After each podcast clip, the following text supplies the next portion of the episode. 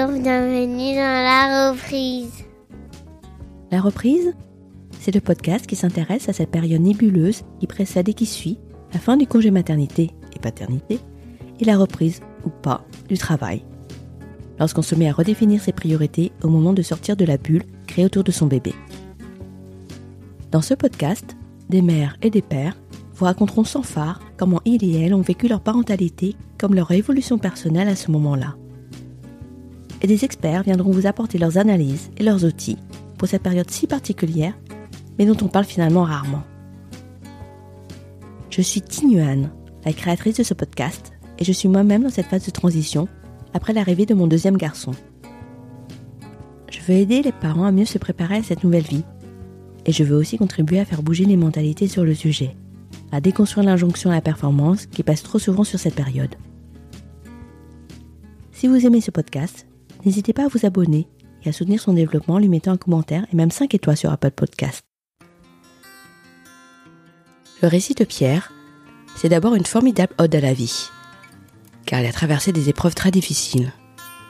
Celle du deuil périnatal tout d'abord, suivie d'une deuxième grossesse menacée par un Covid sévère, et enfin l'hospitalisation longue de ses jumelles extrêmement prématurées, que les médecins ont fait naître en urgence pour sauver sa femme Aurore, plongée dans le coma.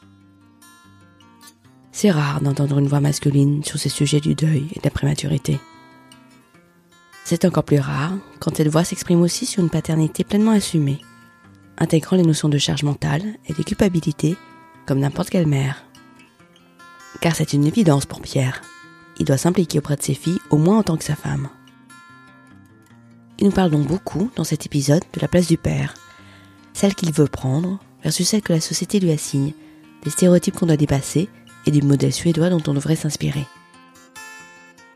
Fervent défenseur du congé paternité long et obligatoire, de l'égalité homme-femme et de l'éducation non genrée, il n'hésite pas à s'afficher en visio avec ses bébés à l'hôpital lorsqu'il doit reprendre les cours à l'issue de son congé paternité, donnant ainsi vie aux principes et aux valeurs qu'il enseigne à ses élèves en cours d'éducation civique.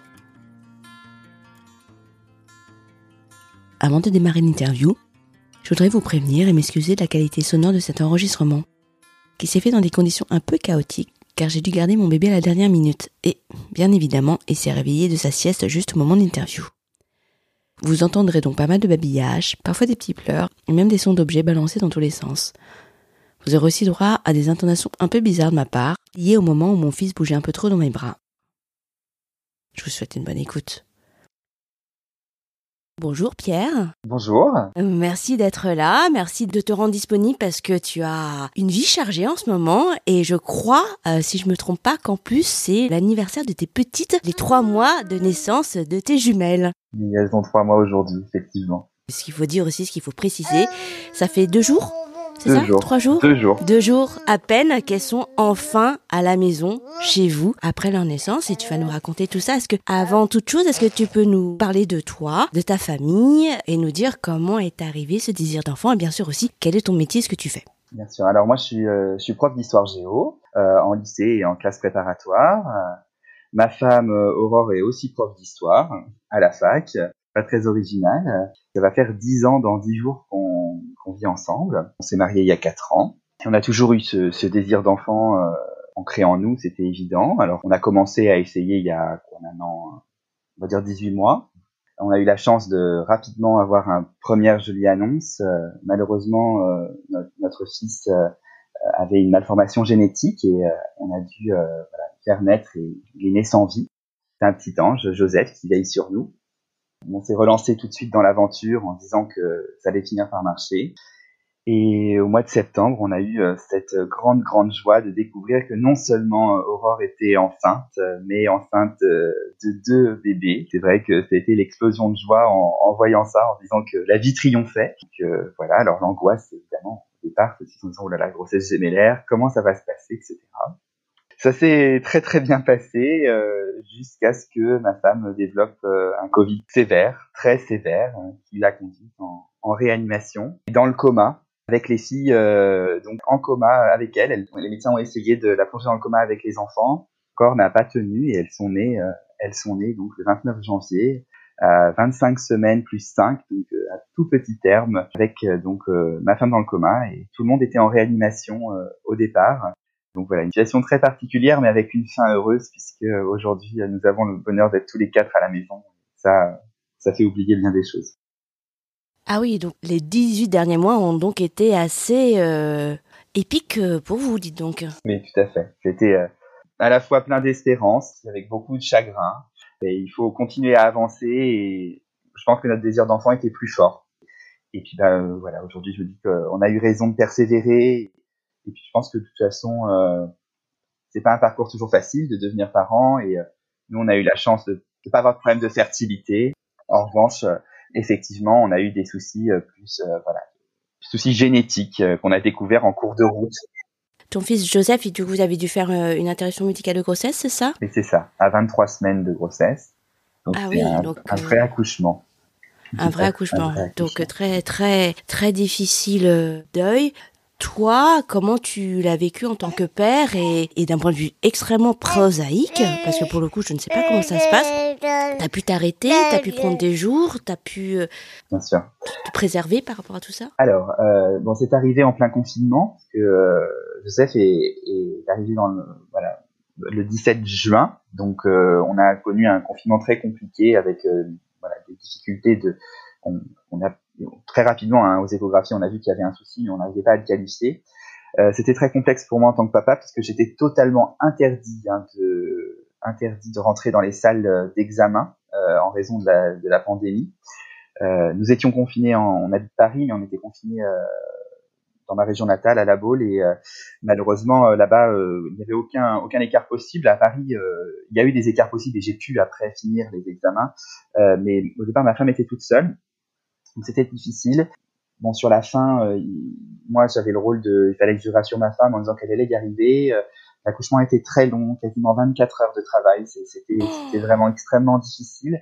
Euh, on a eu la chance d'avoir des sages-femmes exceptionnelles qui nous ont aidés et qui ont, ont, permis voilà de, que ça se passe le moins mal possible.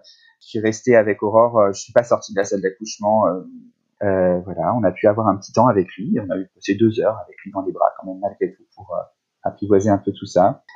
Et oui, j'ai pu m'arrêter. Alors j'ai pu m'arrêter en fait, euh, c'était la fin de l'année, c'était la fin de l'année scolaire. Donc j'ai pas euh, techniquement pris mes jours de congé paternité parce que il n'y en avait pas besoin, mais mon proviseur m'a tout de suite dit de toute façon là il est hors de question qu'on vous croise au lycée, hein, vous, vous, restez avec votre épouse et voilà, vous prenez du temps pour vous.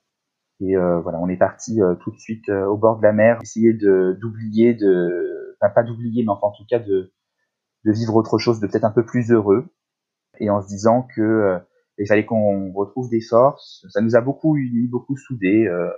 je crois qu'on est obligé d'être soudés dans une telle épreuve. Et c'est vrai qu'en tant que papa, c'est difficile parce que, bah, évidemment, la grossesse, c'est pas nous qui la vivons c'est vrai que bah, à la fin d'une grossesse, le papa euh, s'approprie l'enfant et s'en occupe. Là, malheureusement, non. Donc, euh, c'est ma femme qui a des souvenirs euh, de Joseph en elle, évidemment. Moi, j'ai des souvenirs de petits coups sur le ventre, mais c'est pas énorme. Surtout à cinq mois de grossesse, c'est pas encore grand-chose. Mais j'ai essayé, en tout cas, d'être toujours le plus compréhensif possible, de, de m'adapter au rythme de ma femme et de, de, de comprendre ce qu'elle, comment elle vivait les choses.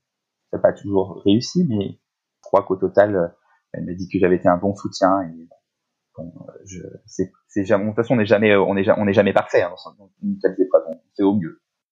Non, puis il y a jamais une recette miracle. Euh, et puis euh, chacun doit composer avec ses, propres émotions. Donc c'est, c'est évidemment une situation très difficile euh, pour les deux. Mais du coup, finalement, ça tombait bien que ce soit la fin d'année pour toi et, même pour vous deux, parce que euh, elle aussi est prof. Absolument, elle avait vraiment besoin de ce temps, euh, besoin d'être un peu seule euh, aussi, de pas avoir de sollicitation, parce que bien sûr, tout le monde essaye de dire quelque chose, mais c'est jamais facile.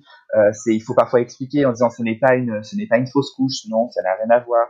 Et c'est un tabou hein, dans la société française il y a quand même pas mal de lois récentes euh, qui ont un peu euh, changé les choses, notamment bon, sur les congés. Euh, depuis 2008, hein, on a le droit d'avoir des congés, mais de fait, c'est vrai que les gens en face de nous savent pas trop comment réagir parce que, à part les quelques personnes qu'on peut croiser qui auraient vécu la même chose, mais c'est très rare. sinon, c'est difficile de se mettre dans la peau des gens. Et puis même, moi, j'ai souvent une, une, phrase qui disait vous pouvez vous pouvez compatir, mais vous ne pouvez pas comprendre. C'est pas possible. La compassion est possible, la compréhension ne l'est pas.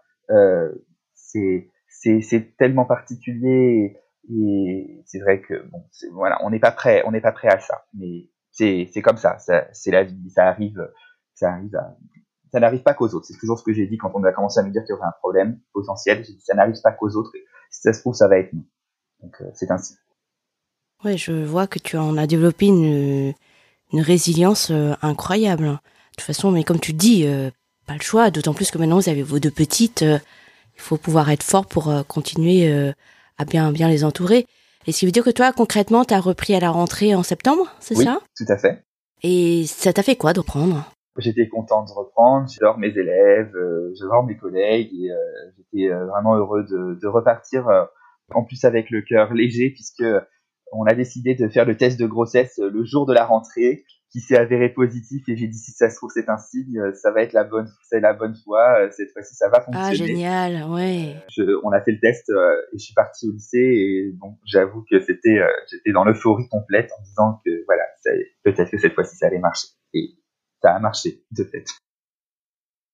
Et ça, pour cette première reprise en tant que père, ça a changé quelque chose dans ta relation au travail ou non? Si, oui, ça. Alors moi, je suis quelqu'un qui travaille énormément. Je suis très passionné. Je, je fais plein de choses en, plus de, de, du lycée. Euh, voilà, je fais des cours à la, à la fac, enfin bon, peu importe. Et donc, euh, ça m'a permis de relativiser et de calmer un peu. Euh, voilà, euh, tout le monde me dit autour il faudra que tu te calmes un jour. Euh, oui, je me suis calmé et encore plus maintenant que les filles sont arrivées, mais de fait depuis septembre j'ai commencé à lever le pied et à faire moins de choses et à reconcentrer plus sur ma famille et être plus à la maison. Euh, voilà, ma femme aussi d'ailleurs a moins travaillé, euh, parce aussi elle travaille beaucoup et euh, on s'est dit qu'il fallait peut-être voir l'essentiel. Et donc, donc oui, ça a changé quand même pas mal de choses.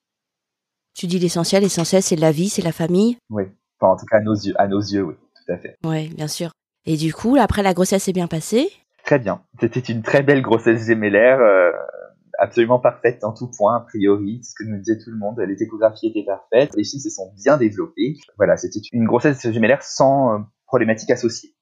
Euh, bon, euh, et après... Euh, voilà, est, est arrivé le Covid. Voilà, c'est ça. À ce moment-là, ça veut dire que toi, tu as dû t'isoler euh, de ta oui. femme quand Alors, elle a oui. le Covid Oh là là, vous avez vécu quelque chose de oh, terriblement dur, et à la fois pour toi en termes d'angoisse pour ta femme et d'être d'être loin d'elle, à la fois pour elle de se battre ainsi euh, bah, seule à l'hôpital, euh, parce que tu es forcément vulnérable à l'hôpital, donc quand tu n'as pas l'homme que tu aimes à côté de toi, euh, et tout ça, avec cette angoisse, cette épée de Damoclès euh, au-dessus de, ça a, été, ça a été compliqué. Les pédiatres nous avaient dit hein, qu'ils pourraient, les, pourraient prendre en charge les filles. À Port-Royal, on prend les enfants à partir de 23 semaines. Elles en avaient 24 plus 5 au début de l'aventure. Donc, euh, ils disaient, on va y arriver. Euh, moi, ma plus grosse angoisse, quand on m'a dit qu'on plongeait ma femme dans le coma, j'ai dit, euh, en fait, ce qui va se passer, c'est qu'elle elle va pas, elle va pas tenir le choc et elle va mourir en couche et je vais bah, prendre en charge les filles seules. Et alors là, ça, ça m'a semblé totalement impossible. Je me suis dit, mais comment je, comment je vais faire? Comment, comment on peut y arriver? On n'a pas du tout de famille. On vit en région parisienne, on n'a pas du tout de famille ici. Euh, et je me suis dit, mais je sais pas comment je vais faire. Donc là, euh, j'avoue que la nuit de, jeudi à vendredi, j'étais terriblement angoissé comment ça va se passer cette histoire? Qu'est-ce qui va, qu'est-ce qui va m'arriver? euh, On sent un peu, euh, voilà, tout s'effondrer en se disant, mais c'est pas possible. Et puis, euh, et puis en fait, bon, l'accouchement a fait que la machine ventilatoire a, a refonctionné tout de suite. Euh, ils ont pu réoxygéner ma femme tout de suite et, euh, et donc voilà, ils ont pris la bonne décision à la fois pour les enfants et à la fois pour pour elle. Ils ont réussi à sauver tout le monde. Comme je le dis, vous avez sauvé, vous avez, vous avez sauvé toutes les trois femmes de ma vie et la reconnaissance est éternelle évidemment pour ces gens. C'est des médecins incroyables. J'en ai des frissons rien qu'à t'entendre. Alors juste parce que mon bébé était en train de un petit peu trop gigoter, j'ai pas bien compris. Ça a été un déclenchement, une césarienne? Oui, oui c'est ça. C'est un, un, un, une césarienne. Césarienne, je cite pour sauvetage maternel, hein, parce que c'est ça. Ah oui, ça en était arrivé à ce point-là, quoi. Oui, oh là tout à fait. Céleste, Céleste vivait dans le diaphragme de ma femme et, euh, et donc euh, en fait euh, la machine ventilatoire ne fonctionnait plus, n'arrivait oui. pas à oxygéner. Voilà, c'était une grossesse gémellaire où elles étaient l'une sur l'autre, pas l'une à côté de l'autre. Et les filles étaient euh, comme euh, dans des lits superposés. Oui, dans ça le faisait trop, trop de pression, euh, elle n'arrivait pas du ça. tout à respirer. D'accord. Et en plus, avec le Covid, déjà, il y a des problèmes respiratoires quand, quand tu es enceinte, de jumelles encore plus, et alors le Covid en plus. oui. Et les, les filles, en tant que telles, n'avaient rien? Non, elles ont rien été du tout. Elles sont nées un peu endormies parce qu'un petit peu sédaté quand même avec tout ce que, tous les sédations pour le coma. mais non, rien du tout. Alors elles ont été intubées elles aussi, hein, évidemment, parce qu'elles étaient toutes petites, pas très longtemps. Et elles ont été isolées, effectivement. Hein, les filles ont eu 10 jours d'isolement dans des chambres séparées, Covid. Et toi, du coup, tu as pu rejoindre tes filles rapidement? Tout de suite. J'étais, euh, je les ai vues, elles avaient oui 15, 15 minutes de vie, je les ai accompagnées euh, et je suis resté auprès d'elles euh, bah, tout le temps où ma femme a été intubée. Enfin, elle a vite été extubée, mais elle est restée en réanimation pendant 6 jours. Donc, elle les a vues aux 6 jours de vie et, et voilà. Et j'étais alors je vais pas nuit et jour parce qu'il fallait quand même que je dorme un peu, mais j'étais toute la journée. Elle me tenait, les filles me tenaient le doigt, elles prenaient mon doigt et je leur disais toujours il faut, tenir, il faut vous accrocher les filles, il faut, il faut y arriver parce que faut que vous rencontriez votre maman. Et de fait, euh, aujourd'hui quand je les vois, euh, surtout Céleste qui était, qui était petite et plus en difficulté, je, je les remercie. Je l'ai dit euh, quand on a quitté l'hôpital il y a deux jours. J'ai regardé Céleste et lui dit merci, merci, merci d'avoir tenu, merci d'être voilà. Faustine été, elle n'a jamais été réellement en danger on savait qu'elle allait survivre, c'était quasiment sûr.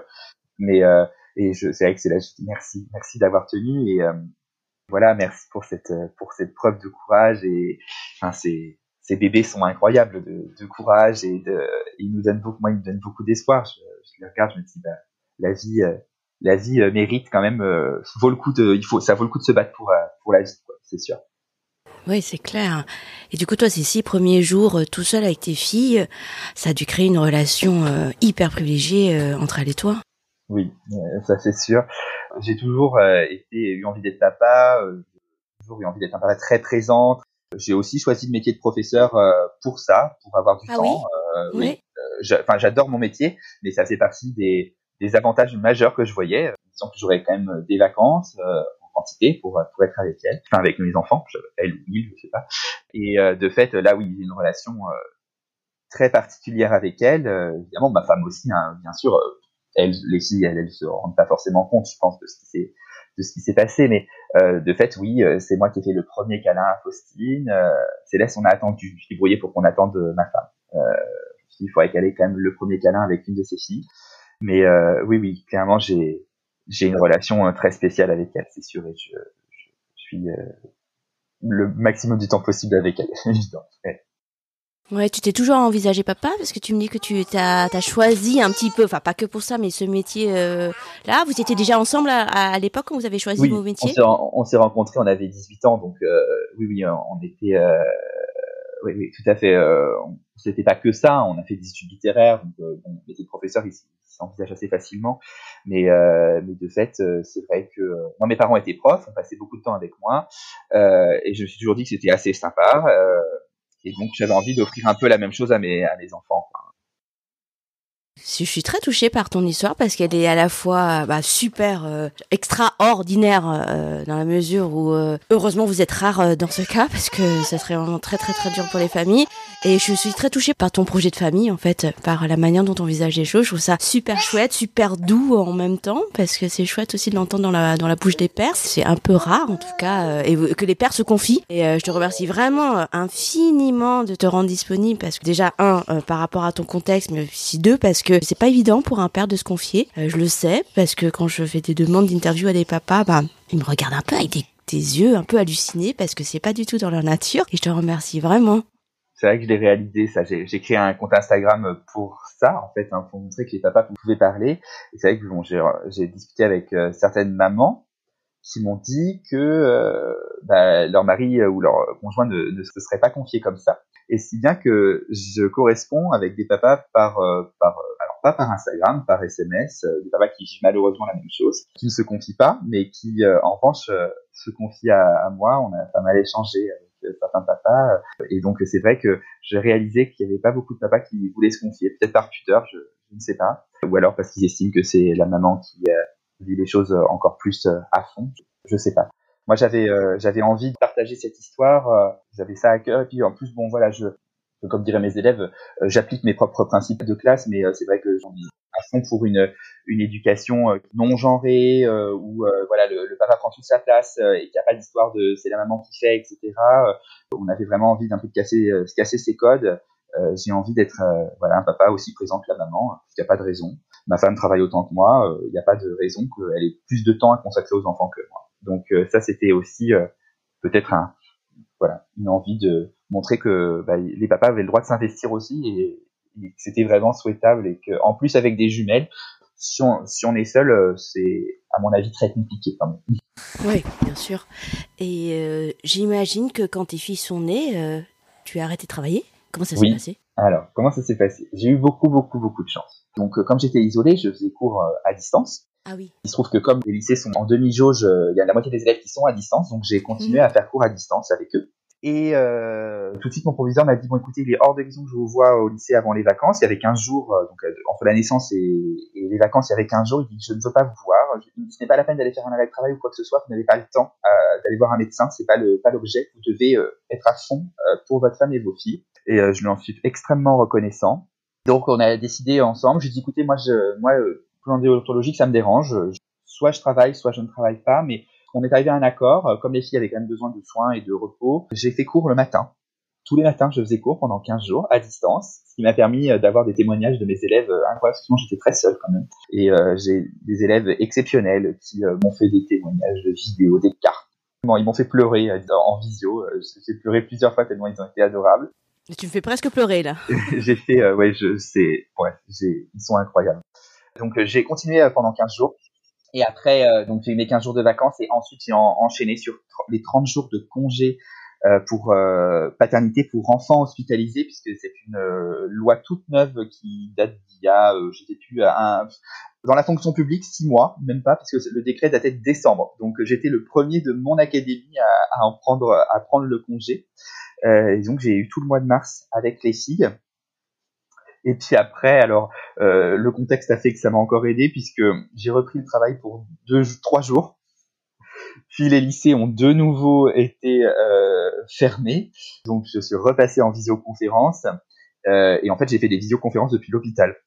Euh, ah J'étais avec elle et euh, j'ai fait cours avec elle euh, sur moi. Voilà, elles étaient très calmes. Génial. Et voilà, donc j'ai fait cours à, distance avec elle. Bon, pas tout le temps. Il y a des fois où je me suis isolé, mais voilà, je suis resté à l'hôpital, mais euh, en faisant euh, en faisant cours comme ça. Donc voilà, cette semaine c'est plus les vacances, on, est, on a de nouveau repris et donc le jeudi, j'ai pas, pas, pas classe, c'est pour ça qu'on peut enregistrer, mais sinon, euh, je fais cours, je fais cours à distance et euh, parfois elles, elles arrivent, c'est pas grave, elles euh, elles viennent, elles viennent à la rencontre des élèves et je trouve que c'est très beau qu'elles puissent, que les élèves puissent les rencontrer parce que de fait, ils ont tellement été inquiets, ont participé à tout ça que de fait, je, voilà, il n'y a pas de, pas de tabou et je trouve qu'en fait finalement c'est une belle leçon qu'on peut donner aux élèves une leçon d'abord sur euh, les gestes barrières et euh, voilà, parce il est probable que j'ai été contaminé au lycée. Euh, au-delà de ça, une belle leçon aussi sur ne jamais ne jamais abandonner et toujours garder espoir. Et je pense que quand on est de, jeunes adultes ou de, très des adolescents qui vont devenir des adultes, je pense que c'est aussi bah, une, jolie leçon que qu'on peut leur donner nous en tant que en tant qu'enseignants de toujours croire et, et voilà de, de, se battre jusqu'au bout et peut y arriver. Euh, euh, il faut jamais jamais désespérer. Je suis fascinée par ce que tu racontes.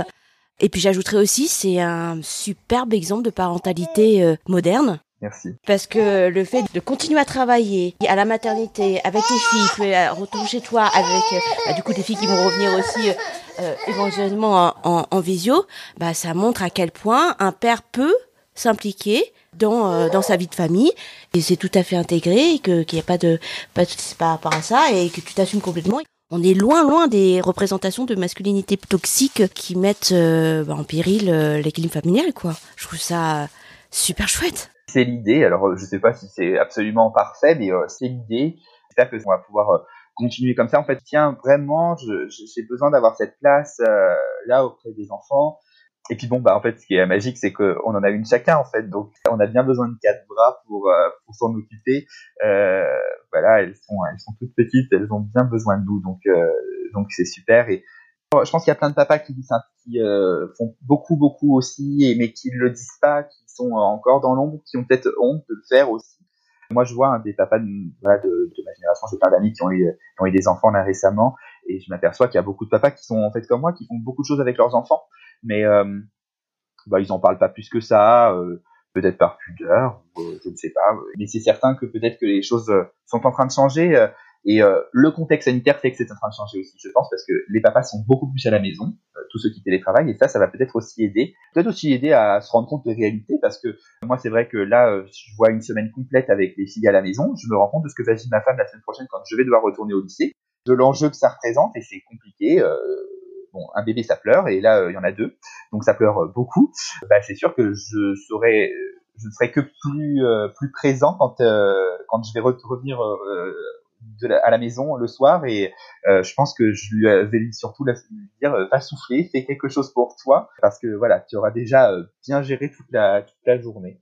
Ça, ça c'est vrai que ça c'est grâce au télétravail de fait. C'est pas ma conception de la parentalité qui, qui veut ça, c'est plutôt que on a cette chance aujourd'hui de pouvoir voilà se, rendre compte de ça. Euh, parce que c'est sûr que c'est pas les, les 11 jours euh, de congé paternité qui permettent vraiment de réaliser, euh, de prendre la mesure de tout ça. Alors on va passer à un mois, ça va être magique, mais euh, ça fait pas, ça fait pas énorme. Quoi. Oui, c'est sûr. Tu feras pas partie de ces pères qui vont rentrer euh, après leur boulot et qui vont dire à leur femme, bah alors, t'as fait quoi de ta journée? Non, c'est pas possible ça. Euh, non, non, il y, a, y a, bon déjà avec un, on est très très très occupé, mais alors là deux, non, clairement on peut pas parce qu'en fait, elle aura pas tout fait de toute façon. Déjà, je le sais parce que déjà les nourrir, ça demande un certain temps. Donc on se répartit les tâches, je m'occupe des lessives, enfin bon voilà des courses, enfin tout ce qu'il faut parce que là non, c'est pas possible et puis en plus de ça, ce serait dur de ma part parce que c'était qu'elle va pas pouvoir non plus euh, forcément beaucoup sortir de la maison parce que sortir avec euh, les deux enfants, euh, c'est, c'est compliqué. Parce que voilà, on a une grosse poussette, c'est lourd, on vit dans un immeuble sans ascenseur, donc ça, ça complique encore plus les choses. Ah oui. Qu'est-ce que tu as fait de ta journée Ce serait vraiment trop dur parce que justement, elle, me dirait, elle va peut-être me dire bah pas grand chose et mais d'un air un peu dépité. C'est vrai que les journées passent très vite et quand un bébé se réveille toutes les trois heures pour manger, ça rythme bien la journée et on n'a pas beaucoup de temps pour soi voilà, non, je ne dirais pas ça. tu parlais de, de tes amis, de, de, certains pères qui euh, te semblent aussi impliqués que toi. Est-ce que euh, ce sont euh, des amis qui sont du même milieu professionnel ou qui sont en entreprise, par exemple? C'est vrai que j'ai pas mal d'amis qui sont profs. Euh, je le reconnais, je réfléchis. Euh, oui, sinon, non, j'ai un ami qui est, qui est kiné, donc profession libérale. Euh, qui arrive à se dégager du temps. Alors lui c'est un petit peu différent, je crois qu'il a organisé ses visites euh, et ses, ses rendez-vous pour avoir peut-être du temps sur la pause méridienne. J'ai pas beaucoup de j'ai pas beaucoup d'amis qui sont en entreprise euh, avec voilà des, des métiers où bah, il faut rester jusqu'à je sais pas quoi 22 23 heures au, boulot parce que ça arrive. J'imagine que pour ces gens-là c'est très frustrant. En fait parfois je me dis mais les pauvres parce que eux dans leur entreprise c'est pas forcément facile de, de dire bah en fait désolé mais là faut que j'aille m'occuper de mon enfant les patrons euh, sont pas toujours euh, très conciliants avec ça. Ça, c'est vrai que c'est vraiment dommage et c'est un sujet qui est hyper intéressant parce que j'emmène mes élèves en, en, Suède chaque année pour un échange. Et en Suède, euh, à l'inverse, les pères ont en fait tout à fait l'attitude à euh, sortir du travail pour aller s'occuper de leurs enfants, pour un rendez-vous médical ou je ne sais quoi, enfin, autant que les mamans. Et il y a beaucoup de papas avec des poussettes dans la rue, etc. Et à chaque fois, je le fais, je le montre aux élèves en disant, mais regardez, en fait, demandez dans les familles d'accueil dans lesquelles vous êtes, quelle est la place du papa. Vous allez voir qu'elle est très différente de la place euh, du papa en France, mais elle est aussi, euh, c'est aussi institutionnel en fait. C'est-à-dire que euh, en France, malheureusement, un père qui s'implique aujourd'hui, c'est presque louche, quoi. Ah ouais, mais pourquoi tu t'en occupes, quoi? Bon, ça va peut-être changer, mais c'est sûr que je pense qu'il y a des papas qui le vivent assez mal. Enfin, j'imagine en tout cas. Moi, alors que là, je le vivrais très mal, pas avoir cette possibilité de rentrer pas trop tard à la maison. Après, moi, je rentre pas trop tard, mais j'ai du boulot à la maison, hein, parce qu'il faut que je prépare mes cours, je corrige mes copies, etc. Mais moi, je le fais alors que je veux quand elles sont couchées, donc c'est plus faisable. Justement, tu reprends du coup euh, lundi prochain, c'est ça? Oui, c'est ça.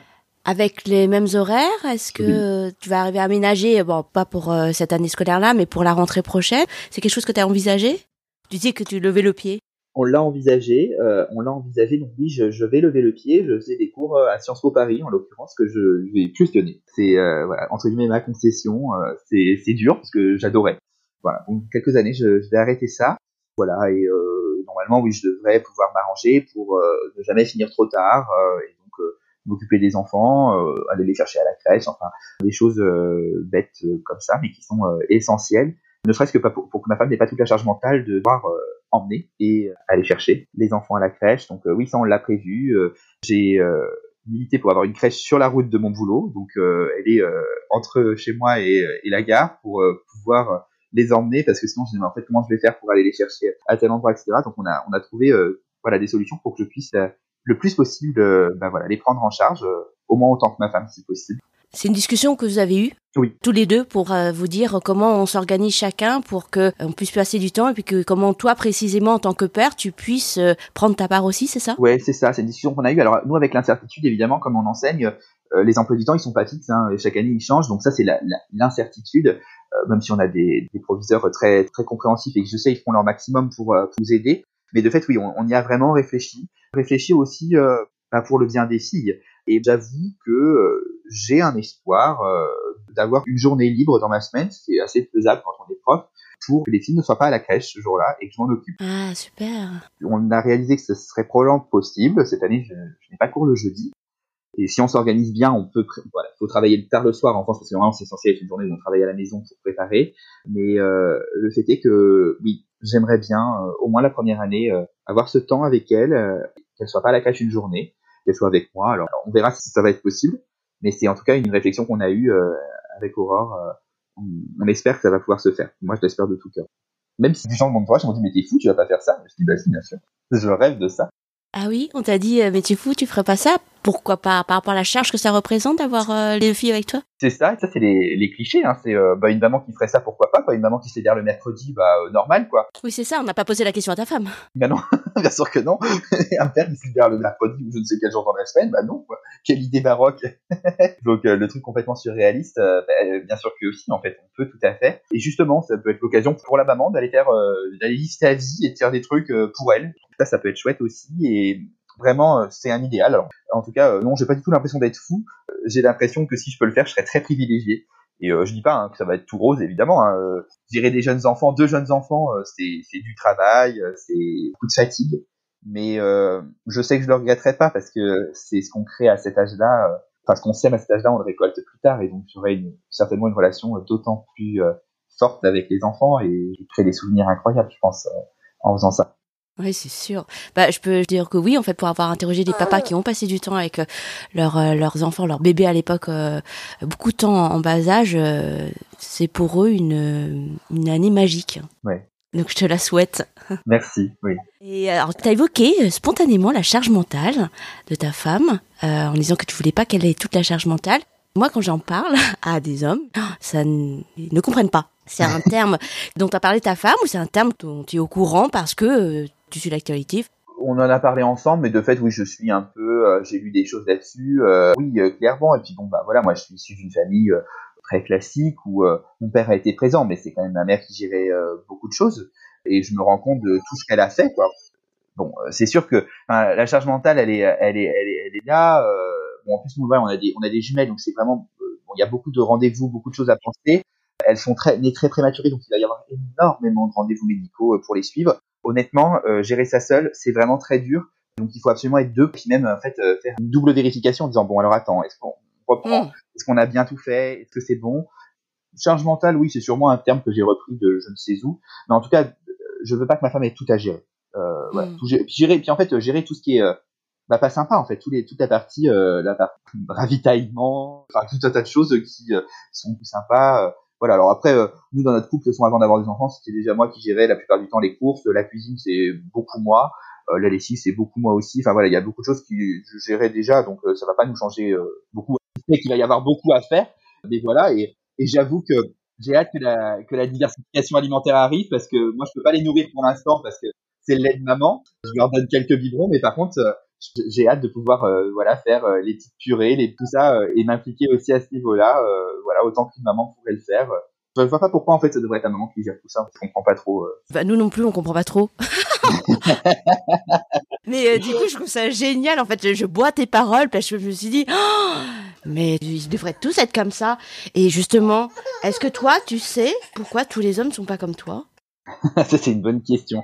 Je pense qu'il y a peut-être une reproduction du schéma, non? Quand même une reproduction des modèles éducatifs, peut-être. Je ne sais pas. Après, euh, il y a aussi euh, peut-être euh, la peur aussi, certains papas qui ont peur de mal faire en disant, bah en fait, j'ai jamais fait, donc je vais mal faire. Bon, en fait, si on fait mal, bah tant pis. on apprend de ses erreurs, quoi. Parce que j'ai, en termes d'erreurs, on en fait tous les jours. moi, le premier, et, et, voilà. Mais bon, bah, faut accepter. Oui, je pense qu'il y a peut-être une peur de mal faire. Moi, je pense que c'est ça peut-être. Bon, je sais pas en fait. J'en ai pas parlé plus que ça avec euh, avec euh, des papas. Hein. C'est une réflexion comme ça que j'ai.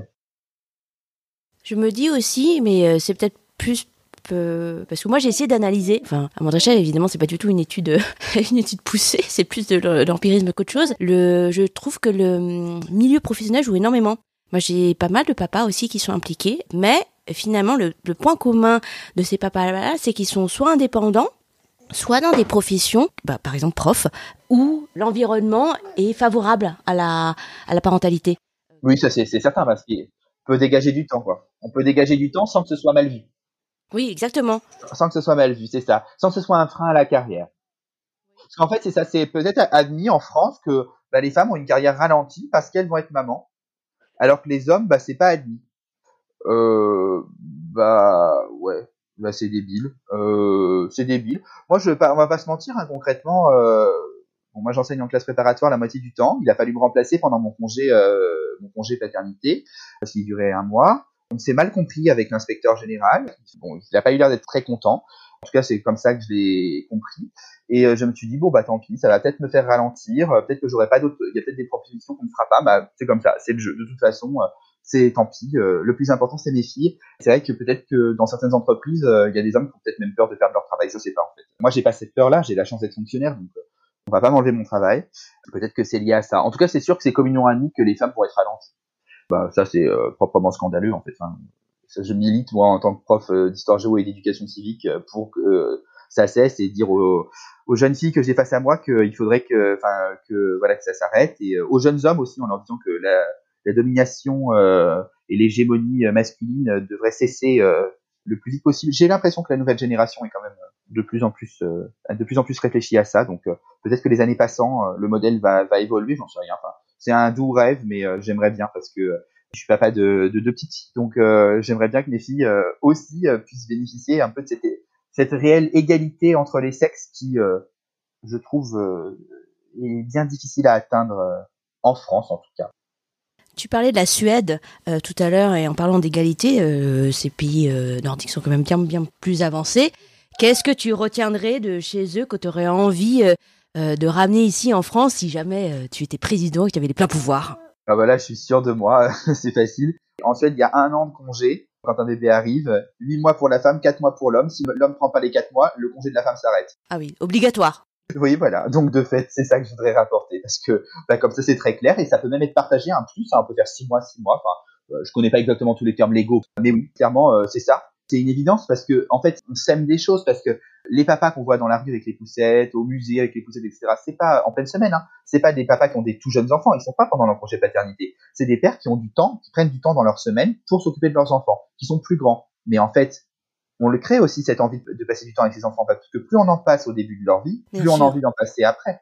Et ça, bah, c'est le cadre institutionnel qu'il propose. Et quand je vois qu'en France, il a fallu se bagarrer pour avoir pour que le congé euh, paternité passe à un mois, on est euh, on est complètement à côté de la plaque quoi. Oui, un mois et sept jours obligatoires seulement. Oui, c'est ça. En plus, c'est vrai que j'avais oublié qu'on n'était pas obligé de le prendre.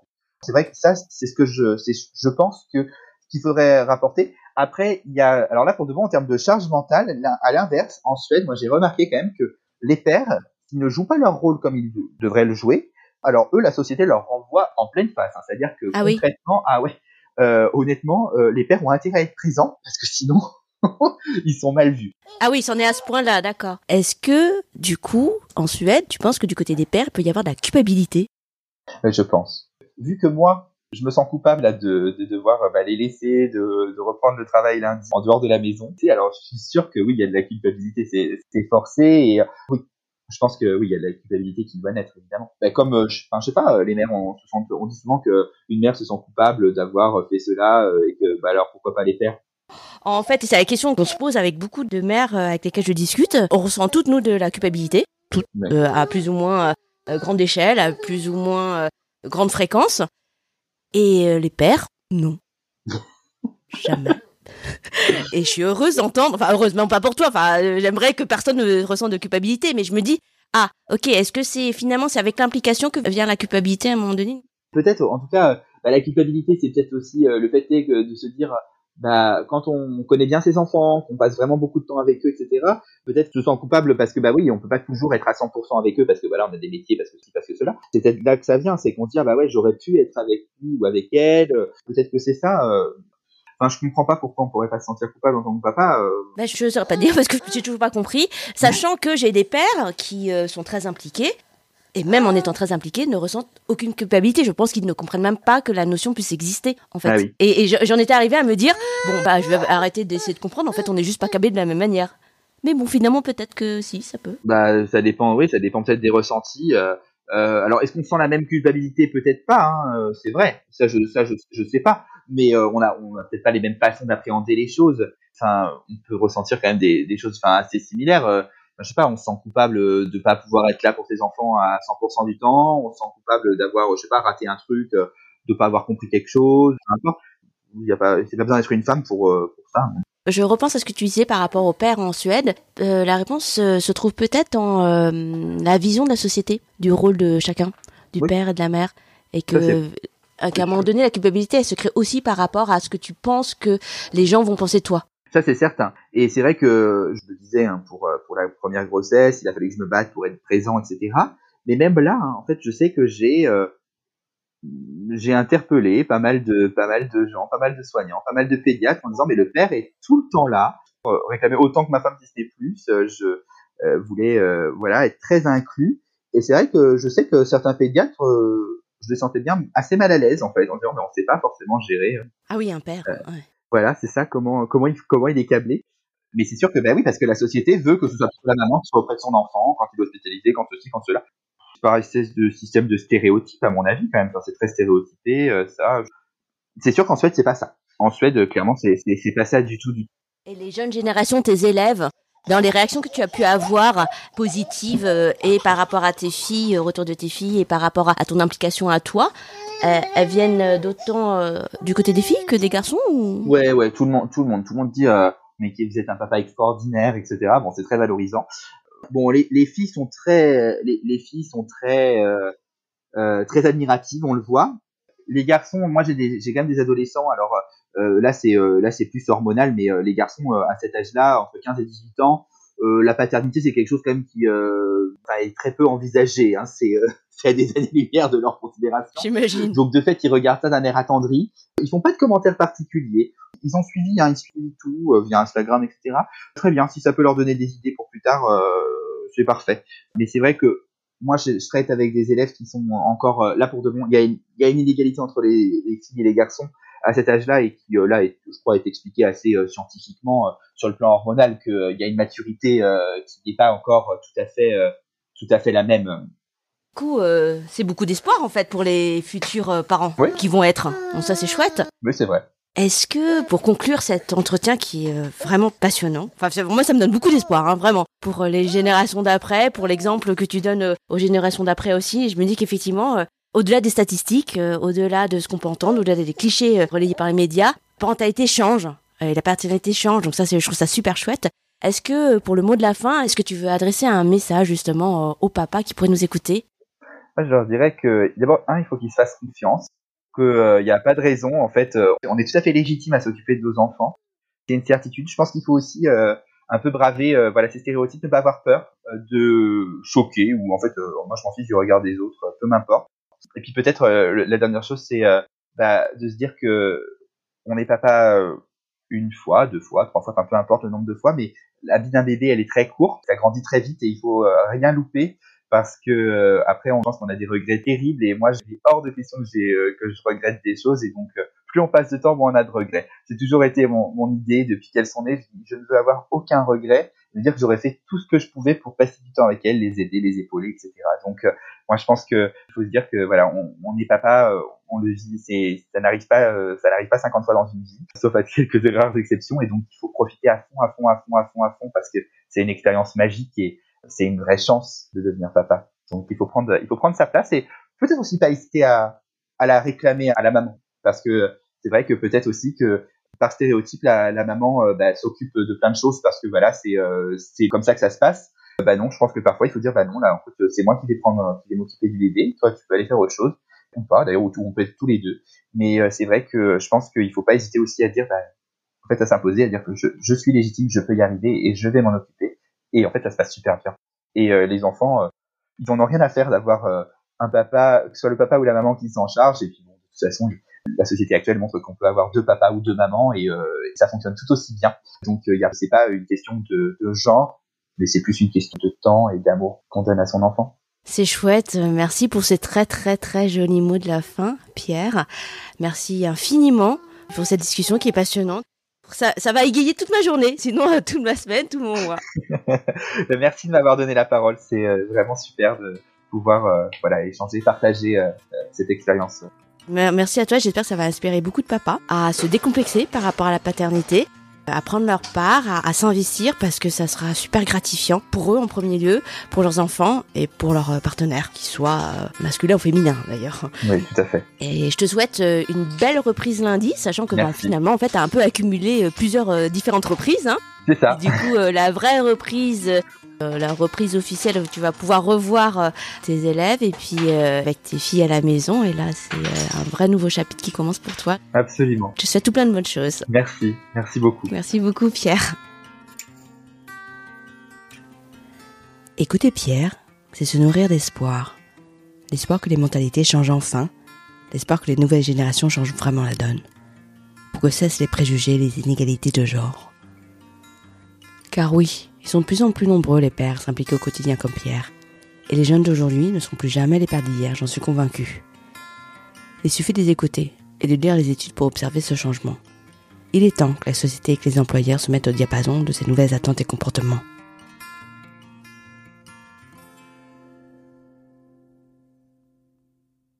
Voilà, c'est la fin de l'épisode.